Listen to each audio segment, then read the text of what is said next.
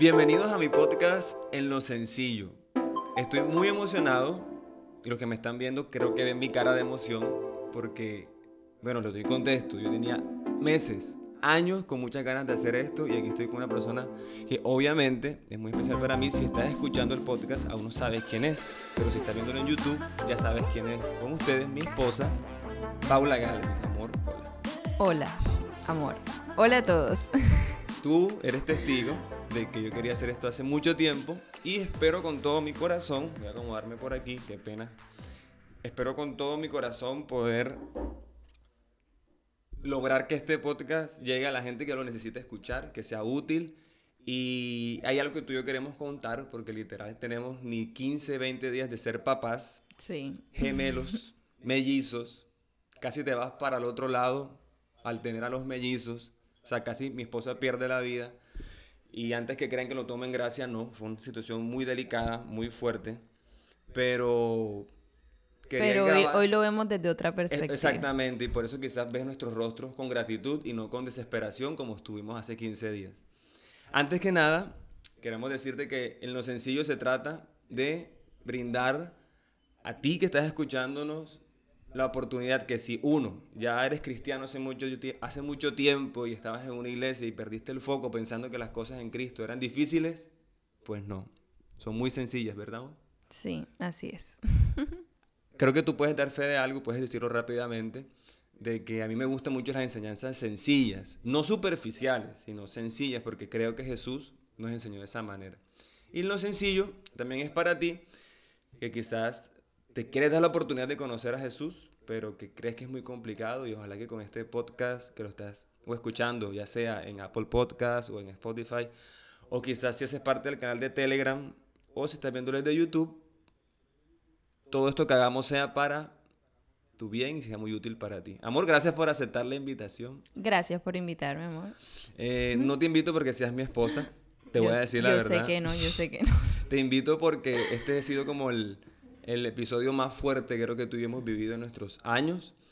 Y creo que vale la pena mencionarlo porque todo lo que ha sucedido con nosotros le da la gloria a Dios. Y bueno, para no darle mucha vuelta, eh, hace unos 18, no mentira, hace exactamente 19 días, el 2 de abril, Sí. del 2022, no sé en qué mes o en qué año estés escuchando el podcast, pero eh, Dios nos trajo una gran bendición y fue de nuestros dos primeros hijos. De una una- manera muy inesperada. Sí, sí, pero antes de contar todo eso, que sé que es como la parte interesante de todo el asunto, yo quiero hacerte unas cuantas preguntas a ti para que la gente que está escuchando pues tenga el contexto, conozcan de nuestra historia o aún no nos no. conozcan. Entonces, voy a hacer preguntas y tú vas a darme respuestas muy rápidas, ¿listo? Ok.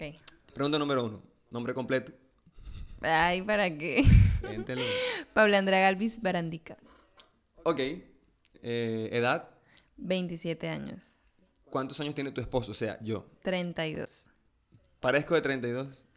Sí. Amor. Amor, te ves de la edad de una persona que ha vivido su vida como la tiene que vivir. Ok, vamos a creerte para no decir que estoy viejo. No, no está- es que no estás viejo. ¿Quién ha dicho que estás viejo? El que tiene 20 cree que que estoy viejo ya. Para nada. Y perdono, le pido muchas disculpas a la gente que cuando tenía 30 les decía viejo porque sé que ahora que estamos en los 30 estamos en la plena... En la flor. Esta la sí es la flor. flor de la vida. Cierto, antes no, antes era como el capullo. Pero bueno, en fin, quiero contarles, antes de seguir con las preguntas, que estamos en la mesa de nuestra sala. A menos de dos metros están nuestros hijos durmiendo. Si escuchan algún ruido, es normal porque están a pocos minutos quizás de despertar. Es más, si se nos da la oportunidad y la improvisación nos da, porque quizás no nos involucramos en la conversación ellos dos. Si Igual nos nada más tienen dejan 20 días. hablar. Sí, cierto. Exacto. Bueno, amor, ¿por qué te fijaste en mí? Amor, yo creo que esas preguntas no se hacen en este momento. No, yo quiero que ¿Quieres ponerlo en evidencia pública? No, no, ¿Quieres no. exponerme? No, no, no, quiero que me lo digas. Que le cuentes a la audiencia. Bueno, realmente yo no me fijé en ti. Yo me fijé en ti y yo te... No, no, no, no. Yo no creo que haya sido así. Yo creo que las cosas se dieron cuando se tenían que dar y en medio de nuestra amistad nos dimos cuenta de que había algo lindo que nos podíamos brindar el uno al otro. Bueno, sí, tienes mucha razón. Bueno, ¿por qué te hago la pregunta? Porque para los que nos conocen o para los que no nos conocen, pues Pablo y yo nos conocemos hace 10, 11 años y yo jamás me iba a imaginar Sí. Que realmente no, o sea, tú y yo sabemos de nuestra existencia desde que yo tengo 10 años. Y yo tengo 32, entonces... Cuando tenías 10 y pico, 16, Yo 15. era un adolescente, tú eras una niña Yo era una puberta. niña, exacto. Pero desarrollo. empezamos a hablar ya cuando yo tenía 17 y tú tenías 21, creo. Ok, sí, más o menos así. Entonces, contexto. Pablo y yo, cuando empezamos a andar juntos, siempre molestábamos con la idea de quedar... Bueno, de que tú quedaras embarazada. Sí me meto en el asunto porque yo sentí que también parí este embarazo. Claro. Este, pero no, lo que tú hiciste en verdad, yo jamás Ah, podría pero hacerlo. fue de los dos, Sin en fin. Pero sin desviarnos del tema. eh, nunca nos íbamos a imaginar que fuésemos a, a ser papás de mellizos, pero siempre molestábamos con el tema, siempre como Sí, que siempre era como un sueño, una ilusión realmente, porque no tenía, no creíamos que por genética se podía. Es más, nos enteramos fue después de la noticia de la cita con el ginecólogo de que íbamos a tener mellizos, que teníamos familia. Bueno, tú cara? tenías familia. ¿Te acuerdas sí, de mi claro, cara? claro que me acuerdo. Yo me acuerdo de la tuya, lloraste. Claro. Desconsoladamente. Sí, lloré mucho y me reí mucho también al mismo tiempo y el ginecólogo no entendía y también yo se reía me con reía nosotros. por nervio, porque yo decía, Obvio. Obvio, o sea, lo imaginábamos, lo soñábamos, molestábamos con el asunto, pero cuando ya vimos que es una realidad, Claro. fue una mezcla de varios sentimientos, como que me aterré, me alegré, me volví a aterrar, me volví a alegrar, me preocupé, se me llenó el corazón de expectativa del futuro, me soñé con los medios, luego soñé muchas otras cosas, pero bueno. Y quedaste embarazada, pero antes de ese embarazo tuvimos una pérdida. Sí, y estaba pensando precisamente en que antes tuvimos un, grabamos un video para nuestro canal, en YouTube. Que se llamaba Jesús y Pau. Digo que se llamaba porque el canal ya no está. Ya Los no videos siguen está. en línea, pero en privado. Y si en algún momento nos nace y creemos que es necesario ver un poquito para atrás, Sí. ven lo feo que estábamos. y yo sigo siendo feo, Paula ya no, pero de verdad es un buen antes. Sí, ver esos total. videos. Pero volviendo un poquito a eso, creo que en ese momento hablábamos acerca de lo que representó para nosotros esa pérdida sin saber lo que venía en el futuro. Creo que sería una muy buena retrospectiva ver un poquito de ese video, no sé cuándo, o escucharlos, de pronto ponerlo en podcast aquí, no los que están escuchando les parecería interesante verlo, lo podemos colgar aquí. Sí, porque es como ir al pasado y te imaginaste que ibas a vivir esto, obviamente no, pasó totalmente por nuestra no. mente. Ahora, eh, yo te quiero decir algo. ¿Estás grabando el video? Sí, señor. ¿Estás bien? Sí. Ok. Es que mira, aquí no tenemos. La producción aquí somos Paula y yo y los bebés que están durmiendo, entonces toca estar pendiente de las cosas. Ah, bueno, tú llevas allá como 10 minutos de grabación, ¿verdad? Nueve y medio. Nueve y medio, perfecto. Eh, bueno, gracias por estar aquí presente. Y si no te has ido, espérate que ahora viene la mejor parte de este Sí. podcast. Ya después de esa introducción, pero en resumen, en retrospectiva, Pablo y yo estuvimos embarazados, tuvimos una pérdida. Y obviamente a, a partir de allí nuestro corazón estuvo muy, por lo menos el mío, no sé el tuyo, pero yo creo que también, expectante de ver cuándo iba a ser el momento, porque nosotros literal nos empezamos a cuidar nuevamente por recomendaciones médicas, pero luego un tiempo dijimos, bueno, ya dejémonos de cuidar y que se pase cuando tenga que pasar y cuando pase, Señor, no te lo exigimos, pero ojalá que pase y todo se dé bien. Era como el deseo. Y efectivamente, meses después, Pau queda embarazada, por mí, obviamente, este, y nos enteramos meses después, de, No, meses después, no. semanas, ¿qué? No, no me acuerdo. 15 días después. Bueno, nos enteramos después de que, oh sorpresa, no era uno, eran dos. Ahí no sé si alcanzaron a escuchar. Yo no creo, no pero, creo que se escuche. pero ahorita, ahorita se los muestro quizás, si, si- si el hombre me deja. Papá Dios nos mandó a Lucas Lastra y a Manuel Lastra Galvis, que en realidad el Señor los salvó porque se iban a llamar en verdad Gal- Lastra Choperena. Ese es el verdadero Creo que eso de tampoco Paula. se cuenta aquí. Pero un día podemos hablar de eso, ¿no? Sí, claro, creo que tiene un gran, una gran enseñanza. Pero bueno, Lastra, Galvis, Emanuel y Lucas, eh, dos niños muy hermosos, para que, no lo digo porque sea su papá, es más, yo le quiero decir que yo lo digo, yo le decía a Paula, si mis niños salen feos, yo voy a decir, mi hijo Vas es a ser feo. honesto. Voy a ser honesto y digo, mi hijo es feo. Porque yo sé ya a los papás que el peladito se le veía el rostro no tan agraciado. Y no estoy diciendo que la gente sea fea, porque la belleza al final es subjetiva, ¿no? Exacto. Pero sin desviarme tanto del tema, cuando yo veo a mis hijos digo, caramba, están lindos. Están lindos. O sea, y no es porque sean mis hijos. no, no, no. Pero bueno, Son lindos. la historia parece muy divertida, pero les queremos contar algo y aquí sí te quiero dejar hablar a ti, obviamente. Y es que tú empezaste a presentar algunos problemas de salud fuertes antes de llegar a la semana 34, 35 y era que tenía los pies bastante hinchados. Ujú. Ya nos habían dicho que eso era común en los embarazos gemelares por el peso, por la De retención de, por líquidos. sí ya es muy común en un embarazo de un solo Ok. bebé. Contexto quizás para los que son como yo, ignorantes en el tema, pero que a partir de aquí nos ha tocado o me ha tocado aprender muchísimo a la fuerza, pero por una razón, por un, por un consejo médico, entonces fuiste al Fui de urgencia. fuiste de urgencias y te dijeron que debas quedarte allí porque tienen que intervenirte rápido. No, mentiras. Fui Cuenta a mi fui- mejor. ok, fui a mi control, a uno de mis últimos controles, o más bien el último control que tenía programado eh, con la ginecóloga. Y ella me ve, bueno, me habían hecho exámenes, todos siempre mis laboratorios han salido. O sea, mi embarazo realmente fue, debo aclarar eso, muy tranquilo, Sí, sí muy saludable. Todo de maravilla, que la gente no puede creer que yo tenía íbamos dos a piscina, bebés. íbamos a Sí. playa, nos reíamos, íbamos con los amigos, comía Y- sushi. eh, no, tampoco, no te puedes inventar. No mentira, sushi no porque el pescado que es malo para el embarazo, pero bueno, ese es otro tema. Tampoco digas esas cosas, amor. No, no, no, no. En fin. Entonces fui a mi último control y bueno, todo iba normal, pero ya llega el punto donde me va a examinar y me dice, tienes los pies bastante dematizados. Dematizados es que estaban inflamados hasta la media pierna, o sea, ya no eran los pies realmente, sino media pierna. Y yo como que sí, ya van dos semanas donde no baja. Venía semanas antes donde ya se desinflamaba en la noche, bueno, al día si- amanecía deshinchada y luego se inflamaba y así dependiendo de las actividades, pero era como de rutina. Pero llegó un punto donde no se desinflamaba. Ya era no, era, no era normal. No era normal, pero creíamos que era normal. Hasta que ella me dice, "Mm, bueno, como ya estás tan cerca de la fecha que te teníamos programada, que era mitad de abril, o sea, para este tiempo, eh, ella me dice, por favor, ve mañana de urgencia y lo que diga la perinatóloga. La perinatóloga era como la especialista que iba a revisar a los bebés con... La que tiene como la última palabra Sí, en el asunto. Y efectivamente fui al día siguiente tempranito y la perinatóloga ve a los bebés, o sea, en la panza, y dice, todo está perfecto, pero yo creo que lo mejor va a ser que este fin de semana no pase de que tú se te desembarace. Eh, de por sí ese término me parece horrible, pero bueno, eso quiere decir que sea el nacimiento de los bebés. Ajá.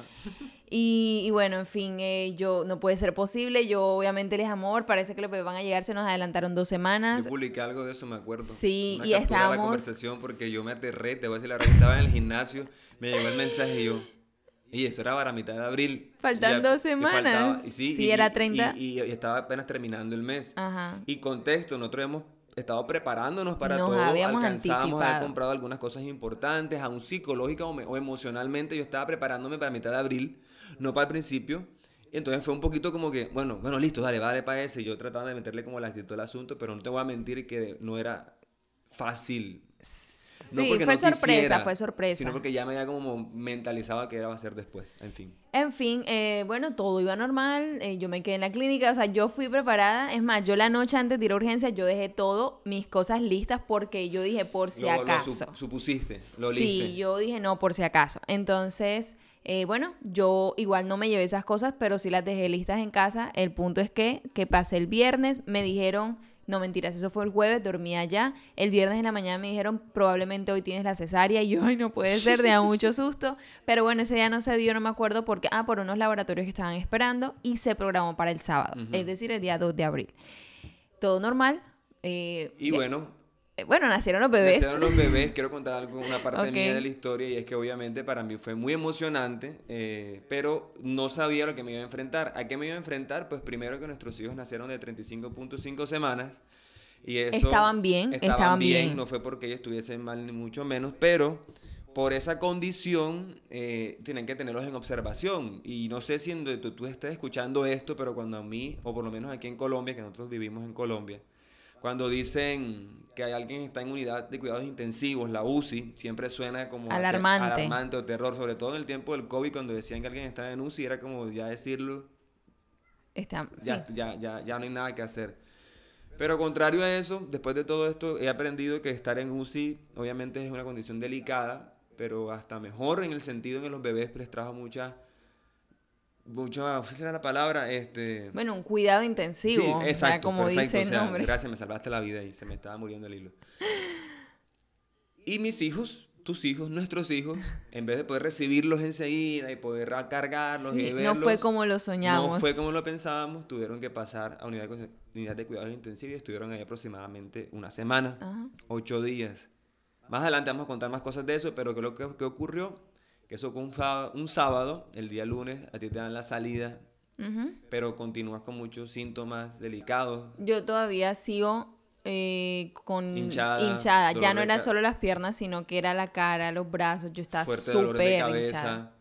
Eh, te tomaban la presión y aparentemente estaba alta, pero a pesar de eso, bueno, le dieron salida, no vamos a juzgar eh, el hecho de que le hayan dado salida. Lo que pasa es que, amor, es importante aclarar eso. Yo no estuve así antes del parto. O sea, yo nunca me sentí mal durante mi embarazo. A mí me desembarazan es porque era mejor prevenir. ¿Sí? Exacto, sí. No fue como una urgencia así. Exacto, yo estaba normal, yo me sentía bien, pero era mejor prevenir porque sí podía, si seguía más tiempo o al tiempo esperado, sí podía afectarme. Bueno, entre comillas que vamos a explicar un poquito de eso, pero sí podía afectarme más, entonces por eso la perinatóloga dice, no, ya no puede pasar más tiempo.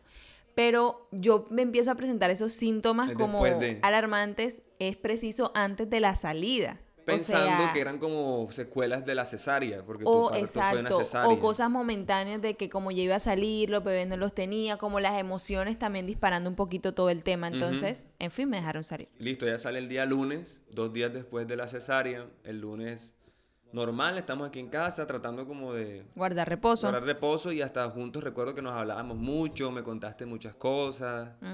Eh, era como estar al día, cómo te fue en la cesárea, cómo fue la experiencia. bueno, en fin, el día martes fuimos a lactar a los bebés. Bueno, fuimos, yo te acompañé, tú los lactaste.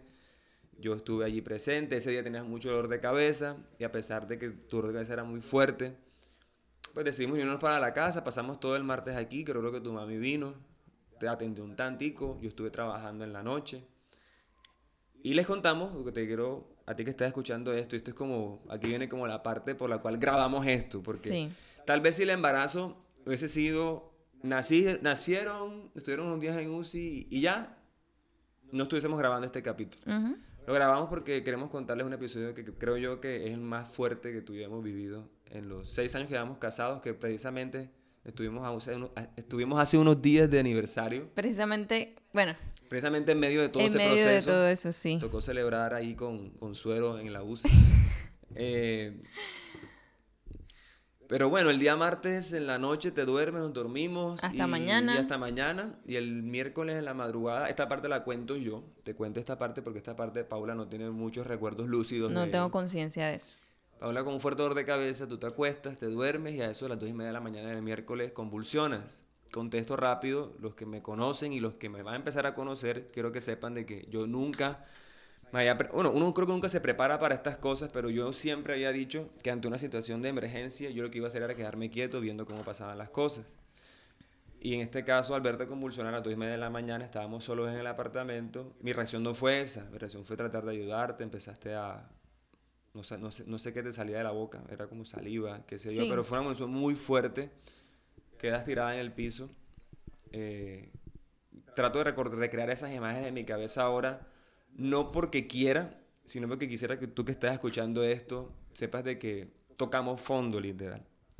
Tocamos fondo porque luego que tú convulsionas muy fuerte, eh, recuerdo que entras como en sí, pero tu manera de hablar y tu rostro era como si fueses una persona con problemas, como si fueses una, una, mujer especial y con síndrome de Down o algo así. O sea, tu rostro se había caído, hablabas así como con la lengua pegada. Eh, fue muy fuerte, fue muy impactante para mí ver eso. Y yo lloré, lloré, me acuerdo que te agarraba y te grité literal y te grité, ¿tú por qué hablas así? Y tú llorabas conmigo. Y yo llamé a la portería del lugar donde vivimos y vinieron a ayudarme. Yo le dije al portero, mira, ¿por qué ella está hablando así? Y mi lucha... Claro, te estabas en shock. Yo estaba en shock y no tenía, no tenía eh, forma de poder razonar nada de lo que estaba pasando. Y mi conclusión más rápida fue, convulsionaste, tuviste, te quedaste con un problema en tu cabeza y tenemos que irnos a ver cómo solucionamos esto, pero al mismo tiempo yo pensaba que era una misma pesadilla. Contesto de otra cosa, yo cuando sueño, y esto es verdad, no lo hago en broma, yo cuando sueño y te lo he contado, cuando yo sueño cosas feas, tengo como la capacidad de apretar los ojos y salirme del sueño. Yo hacía eso esa noche contigo allí y yo decía, grité, grité en el apartamento, ayuda, ayuda, por favor, alguien que venga ayudarnos y, y nadie llegó porque obviamente aquí todo el mundo andaba a las 2 de la mañana pues durmiendo en sus casas y eh, nos enteramos, creo que me di cuenta con eso de que este lugar como que se aísla bien el sonido. En fin, el asunto fue que el, lo único que me vino a socorrer fue el, portero, bajamos el ascensor en el primer piso del, edificio, vuelves y convulsionas, pierdes el color, tu rostro se ve totalmente eh, como ahogado. Eh, yo te vi ahí del otro lado, literal. Lo único que sabía que por lo que estabas viva era porque respirabas, pero era una respiración arrítmica, se sentía como los líquidos, se, se escuchaba como y ese sonidito me persiguió los siguientes días mucho y fue como un trauma superarlo. Perdón, estamos aquí meciendo un poquito a los bebés para que nos regalen unos minuticos. Eh, pero bueno, tus papás llegaron, fuimos a llevarte a la clínica, estuviste en UCI ese día, rumores de que habías tenido un problema en tu mente, porque se rumoró en la gente que trabajaba en el hospital. Creo que faltó algo y es que volví a convulsionar en la clínica. Ok. Eh, bueno, sé esto porque escuché a los médicos hablando, ¿no? Ya cuando desperté. Y bueno, como ya me habían alcanzado a canalizar y todo esto, lograron detener un poco que hubiese podido tener un infarto. Y bueno, en fin, que el problema hubiese sido mayor. Y bueno, estuviste allá y eso fue a las 3 de la mañana y quiero contarles que bueno, desde las 3 hasta las 6, 7 de la mañana fue un tiempo muy fuerte para mí. Tú estabas realmente inconsciente porque era la batalla en mi mente de Jesús David, prepárate porque vas a tener aquí algunos de los siguientes escenarios. O Paula muere y quedas tú solo con los bebés, o Paula queda en esa condición como la viste y vas a tener que vivir con tus bebés y con tu esposa así. Y yo te amo, amor. Pero obviamente eso me partió, me hizo, me hizo migas. Eh, y la opción de pensar de que tú ibas a estar bien, aunque yo la quería, yo no la escuchaba esa noche. Fue una noche oscura. Así, así tú y yo terminamos bautizando ese día, la noche oscura. Sí. Yo recuerdo que estaba en el carro de tu papá, estaba adorando, puse música y empezaba a hacer como un cántico nuevo. Se le llama cántico nuevo a esto de como como una improvisación. Pero no es una improvisación musical, sino que es como tu corazón expresando. En la Biblia encuentras que muchos de los... David invita, tengo un cántico nuevo. Y yo aprendí esa noche que yo necesitaba ahí un cántico nuevo. O sea, algo que mi corazón lo pudiera liberar. Y recuerdo muy bien que estaba medio saliendo del alba. Se veía como medio amaneciendo. Era aproximadamente 5 o 6 de la mañana. Y en medio de lo que yo estoy cantando, no me acuerdo qué canté. O sea, con qué melodía lo hice. Pero sí sentía y empezaba a hablar y a decir, como si Dios me estuviese diciendo que estuviese tranquilo, porque a medida que el día estuviese avanzando, así iban a empezar a llegar las buenas noticias para esto. Eso me calmó muchísimo, aparte de las llamadas de amigos, familia, que estuvieron muy presentes y si estás escuchando esto, muchas gracias, porque tu apoyo para mí y para Paula, aunque ella no estaba consciente de esto, sí sé que en su corazón, en su espíritu, la levantó. Y bueno, a las seis y media, siete, recibimos la primera buena noticia, era que te habían hecho un TAC en el cerebro y estabas bien. Entonces eso trajo mucho alivio. A eso de las 11 de la mañana fue otro lapso de tiempo largo esperar. Te pude ver, tú estabas medio inconsciente todavía, pero cuando te vi, ya no te veías como te veía en la madrugada. Tú me dices que te mordiste la lengua en medio de la convulsión, yo no lo sabía, por eso hablabas de esa manera. Y también entender luego que era un milagro, porque muchas personas sabemos que cuando convulsionan se tragan la lengua, se ahogan. Y, creo que el haberte la mordido, yo lo pensé hace unos días, era como... Creo que Detenerla, sí. Porque si no se tuviese... Uh Eso ha sido otra cosa. Ese día estuviste todo el día en UCI. Yo me acuerdo que estaba ahí contigo. Tú, no sé si quieres comenzar algo de lo que pasó cuando yo te fui a visitar en la UCI. No, pues me acuerdo que estaba dormida bueno, uno se acuerda con estar, pero en fin. Sí, supone que estaba dormida y tú sentí fue que me tocaste y pues yo volteo y tú me dices, eh, bueno, no me acuerdo si me dijiste por qué estás aquí? Eh, no, tú me dijiste, hola amor.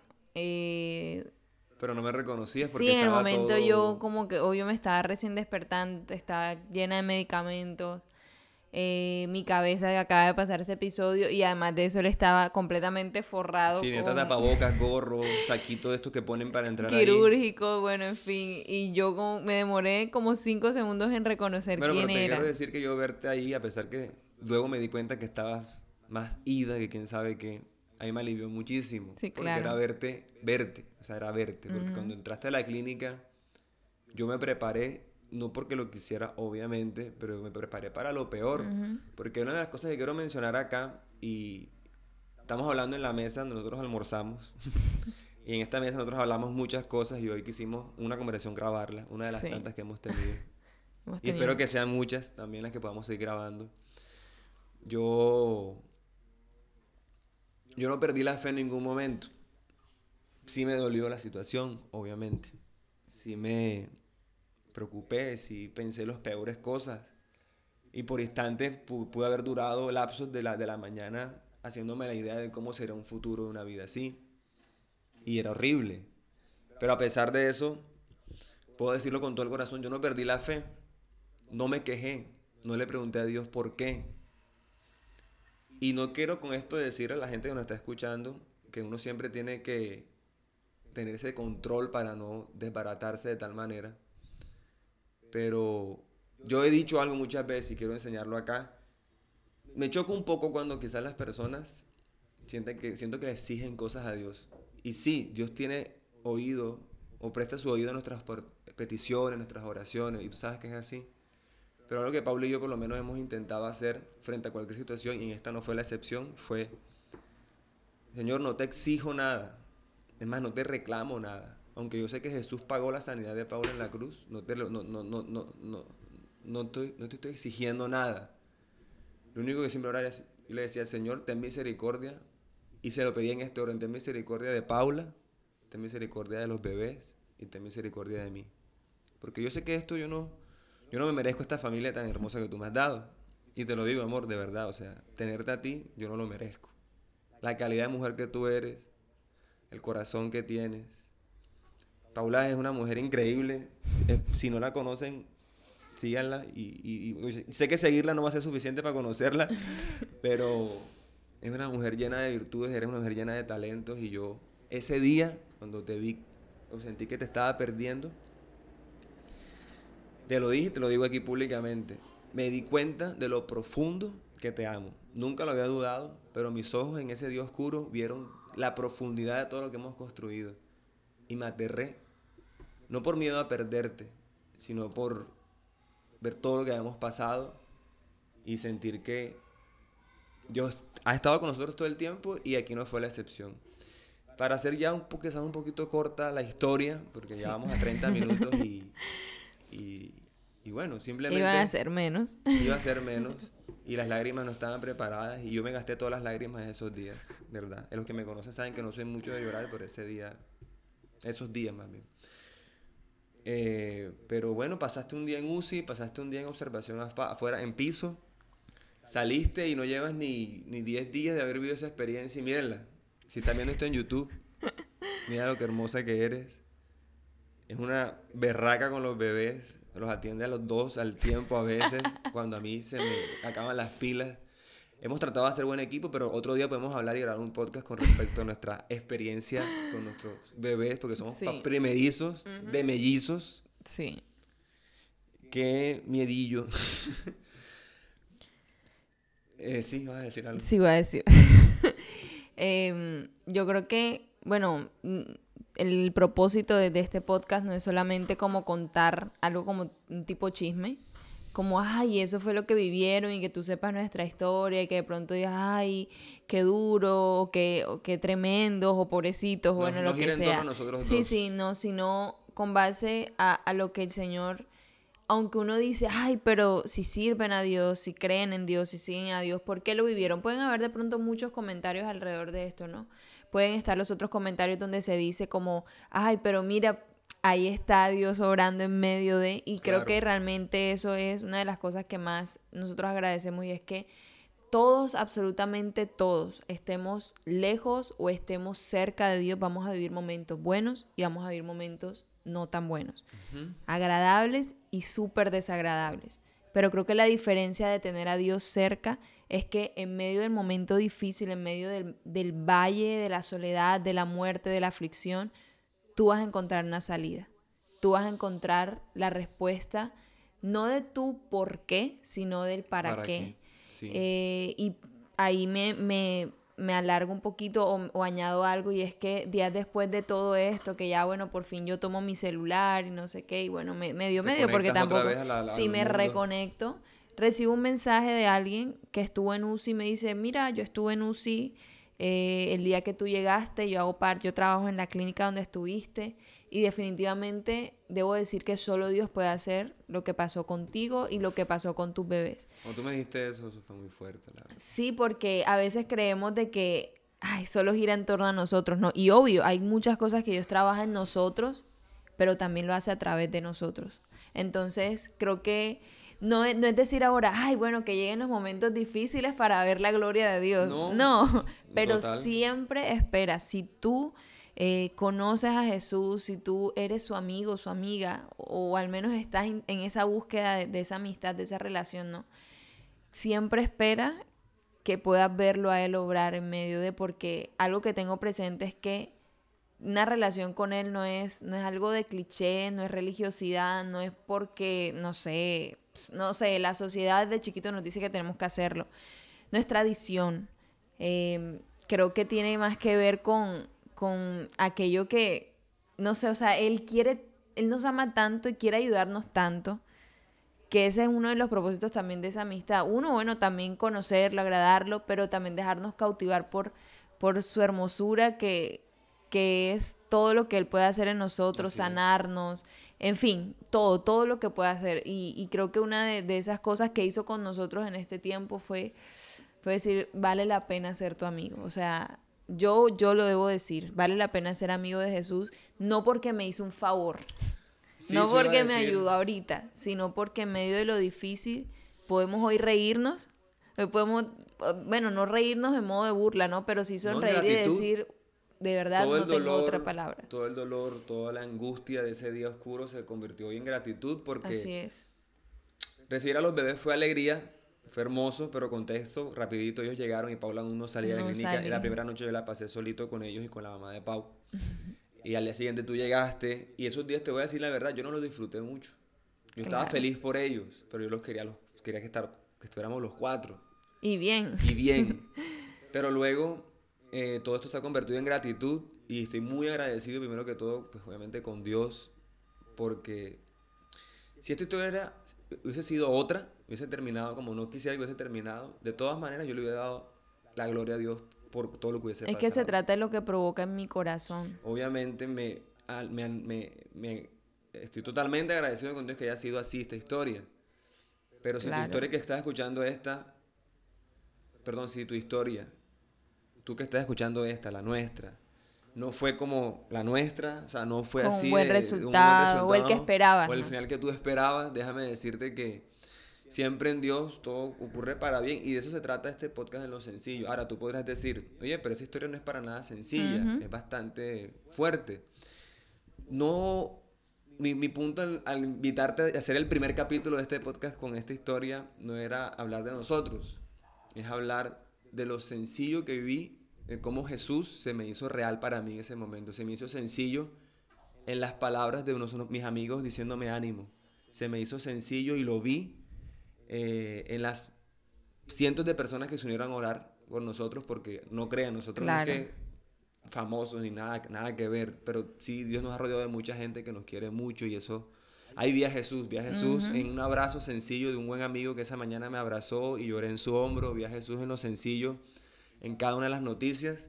Y gente que tenía años sin hablar y que ese día apareció, ahí vi a Jesús y yo creo que eh, eso es lo que quisiéramos que tú pudieras hacer de a partir de ahora, que independientemente de la situación, circunstancia o situación que vivas, que sea fuerte, abre bien los ojos, porque ahí está Jesús de manera muy sencilla diciéndote estoy contigo, te amo, tengo una idea, un plan para todo esto y tú solamente confía en mí.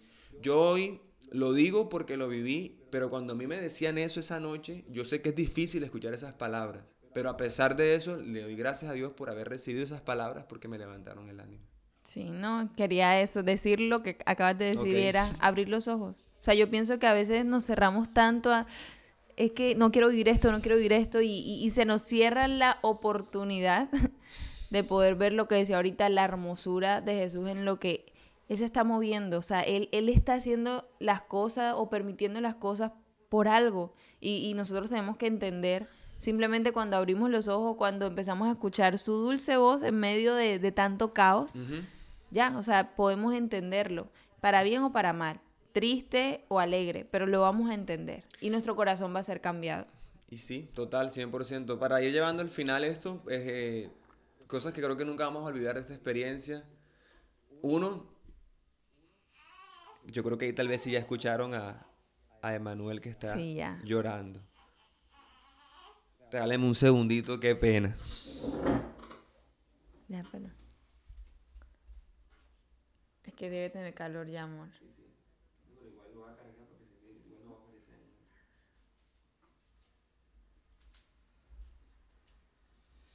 Bueno, aquí está Emanuel. Otro día lo mostramos para que lo vean. Voy a cargarlo para que deje de llorar. Lo primero que quiero decir es, en cualquier circunstancia, no importa de dura que sea, mantén los ojos abiertos porque Jesús está allí. Así uno crea que no. Segundo, valora muchísimo la gente que tienes alrededor que te ama, que te quiere, que te cuida. Porque yo ese día, como te digo, nunca he dudado que te amo, pero me di cuenta qué tan profundo te amo. Tercero, póngale alarma a las síntomas que a veces llegan, porque ese día fuimos muy ignorantes y viendo los síntomas no fuimos precavidos y creo que es importante mencionarlo. Sí, claro. Para algo Dios le da la sabiduría a la gente que sabe de los temas, así que eh, esta es nuestra experiencia, quisiéramos pronto poder contar, vamos pronto a contar cómo vamos con nuestra crianza de estos babies, porque creo que también he visto mucho a Jesús en cada momento en el que lo estamos alimentando. Y no sé, amor, si quieres decir algo para cerrar, este es el momento. No, eh, seguir o tener una amistad con, con Dios, con Jesús, también es sencillo. Y, pienso que a veces ponemos muchas barreras y tantas excusas y el pasado se mete en el medio. Y la gente que de pronto nos ha dado una mala imagen de Jesús también entra a jugar un papel y, y no, o sea, tenemos que recordar que es mi relación con Él, no mi relación por medio de otro con Él. Entonces es sencillo, simplemente es abrir el corazón, abrir la mente, abrir los ojos y ya. Bueno, como les contaba al principio, este es el capítulo número uno de mi podcast En lo sencillo. Amor, gracias por, no sé si aceptar la invitación, pero igual, Sí, porque yo te hubiese podido decir que no. cierto, entonces sí, aceptaste la invitación y eh, bueno, en Instagram Pau está como Paulastra12, yo estoy en Instagram como David Lastra12. Estos chiquitines pronto quizás les abrimos una cuenta para que Para que conozcan, vean sus chocaventuras. Exacto, eso, es un buen, buen lema. Sigan a Lucas y a Manuel para que sigan sus chocaventuras. Y eh, compártelo, si puedes, con la gente que crees que necesita escuchar algo de lo que hablamos acá. Y no siendo más, nos vemos en el capítulo número 2, que pronto les voy a contar cuándo y cómo va a ser. No siendo más, despídete, Manuel. Listo, ya habló un poquito ya, Manuel. Dios los bendiga, Dios los guarde y chao.